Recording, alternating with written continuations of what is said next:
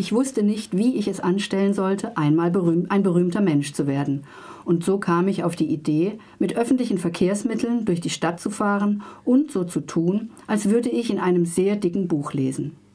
1200 Seiten Papier der Sorte Polen Soft, fest gebunden und mit der Fotografie einer Stadt aus den 1930er Jahren auf dem Umschlag, sowie dem Titel Eroberte Stadt.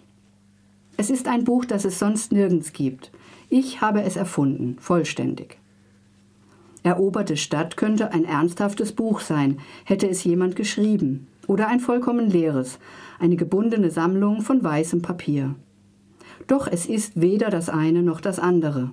Es sieht aus wie ein echter Roman, mit Wörtern, die Sätze ergeben, Sätzen, die sich zu Absätzen zusammenfinden und Absätzen, die zu Kapiteln werden.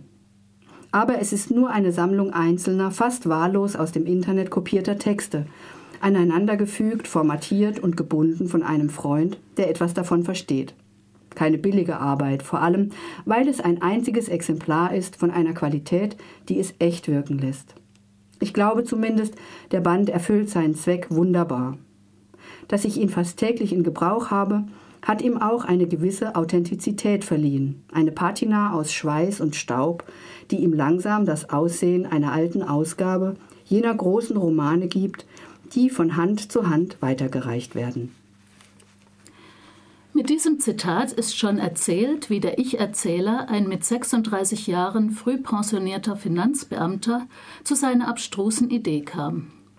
Er will berühmt werden, indem er mit einer angeblich einzigartigen Ausgabe eines genialen Romans Tag für Tag durch die Straßen von Porto fährt. Demonstrativ präsentiert er Titel und Autor und wittert er auch nur das geringste Interesse bei den Mitfahrenden, beginnt er sofort zu erzählen. Dabei erfindet er nicht nur den Inhalt des Romans Die eroberte Stadt, sondern auch die Biografie von Oskar Schidinski, dem angeblichen Autor. Was dabei entsteht, ist keine stringente Geschichte. Vielmehr entwickelt der Erzähler immer wieder neue Episoden, durchquert wild Jahrzehnte und Kontinente, spinnt neue Figuren und Schauplätze aus und vor allem auch Varianten des bereits Erzählten, denn es könnte ja alles auch ganz anders gewesen sein. Ich muss gestehen, ich hatte erst Mühe, mich mit dem Buch anzufreunden. Zu sehr verwirrten mich die Sprünge und ich vermisste einen roten Faden, bis ich irgendwann aufgegeben habe und mich auf die tagtraumähnliche Erzählweise einlassen konnte. Der Ich-Erzähler des Romans fährt also Tag für Tag durch die Stadt und erfindet eine Realität, die keine ist, ein Buch, das nie geschrieben wurde und das er auch niemals schreiben wird. Denn, so stellt er fest, zu viele Schriftsteller quälen sich, ohne je wirklich berühmt zu werden. Auch Oskar Schedinski, der Autor des Buchs, musste dieses Schicksal erfahren. Und sicher wäre alles anders gekommen, wäre er nicht als ungarischer Jude gezwungen gewesen, 1938 vor den Nazis quer durch Europa zu fliehen, bis sich seine Spuren in Portugal verlieren. Vermutlich ergatterte er ein Visum und ein Schiff nach Amerika, kam leider aber dort nie an, weil er auf der Überfahrt wohl an einem schlimmen Fieber erkrankte und starb. Sein großartiges monumentales Werk macht eine ähnliche Odyssee durch Europa. Vom Autor wurde es vermutlich in einer Schweizer Alpenhütte liegen gelassen ob absichtlich, beispielsweise aus Zweifel an seinem schriftstellerischen Können oder aus Versehen, lässt sich nicht mit Gewissheit sagen. Jedenfalls gelangte es Jahre später in die Hände eines Engländers, der es verlegte, doch ohne Echo bei der Leserschaft. Und auch die portugiesische Übersetzung bescherte Schedinski bisher nicht den wohlverdienten posthumen Erfolg. Parallel zur fiktiven Biografie Schidinskis werden vom Ich-Erzähler immer mehr Episoden aus dem nicht existenten Roman Die eroberte Stadt erfunden.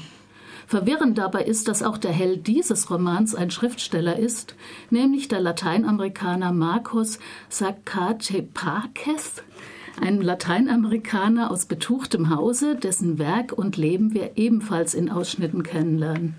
Der Roman von Mamelo ist also eine Art Fiktion in der Fiktion in der Fiktion.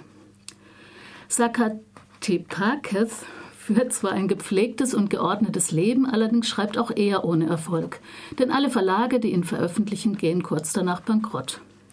Im Alter wandert er allein auf eine Insel aus. Warum? Darüber lässt sich selbstverständlich spekulieren.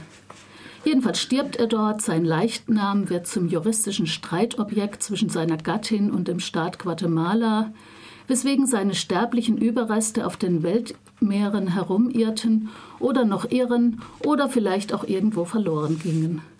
Sicher ist nur, dass der flämische Matrose Albrecht dem Sarg auf einem Frachter begegnet ist, was dieser wiederum als Fluch ansieht und als Grund, niemals wieder ein Schiff zu betreten. Stattdessen steigt Albrecht in die Gosse ab, lebt mit Huren und Säufern und so weiter und so fort. Ich hoffe, ihr habt einen kleinen Eindruck bekommen, wie Mamelu bzw. sein busfahrender Ich-Erzähler Geschichten fabuliert. Man muss sich, wie gesagt, auf diese Erzählweise einlassen. Dann ist in dem Roman vieles zu entdecken, denn neben den unendlichen Geschichten konfrontiert Mamelu die Leserschaft mit Gedanken zu rassistischer Diskriminierung und Verfolgung im 20. und 21. Jahrhundert. Und er lässt seinen Ich-Erzähler immer wieder reflektieren über die Mühen des Schreibens und Vermarktens von Literatur, über Fiktion und Wahrheit, die Vollendung eines Kunstwerks, das Bedürfnis nach Ruhm und vieles mehr. Eine tausendmal wiederholte Lüge ist ein etwas sperriger, aber literarisch deshalb auch interessanter Roman. Manuel Jorge Mamelo erging es nicht wie seinen Romanfiguren. Er wurde für dieses Buch mit einem sehr, mit einem der höchsten portugiesischen Literaturpreise ausgezeichnet. Manuel Jorge Mamelo, eine tausendmal wiederholte Lüge. Die deutsche Übersetzung von Michael Kekler ist beim A1 Verlag München 2015 erschienen.